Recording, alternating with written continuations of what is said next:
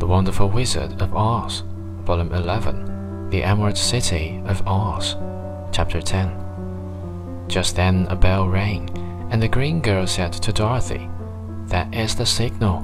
You must go into the throne room alone. She opened a little door, and Dorothy walked boldly through and found herself in a wonderful place. It was a big round room with a high arched roof, and the walls and ceiling and floor were covered with large emeralds set closely together. In the center of the roof was a great light, as bright as the sun, which made the emeralds sparkle in a wonderful manner. But what interested Dorothy most was the big throne of green marble that stood in the middle of the room. It was shaped like a chair and sparkled with gems, as did everything else.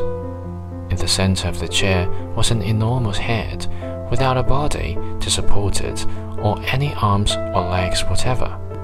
There was no hair upon this head, but it had eyes and a nose and a mouth, and was much bigger than the head of the biggest giant.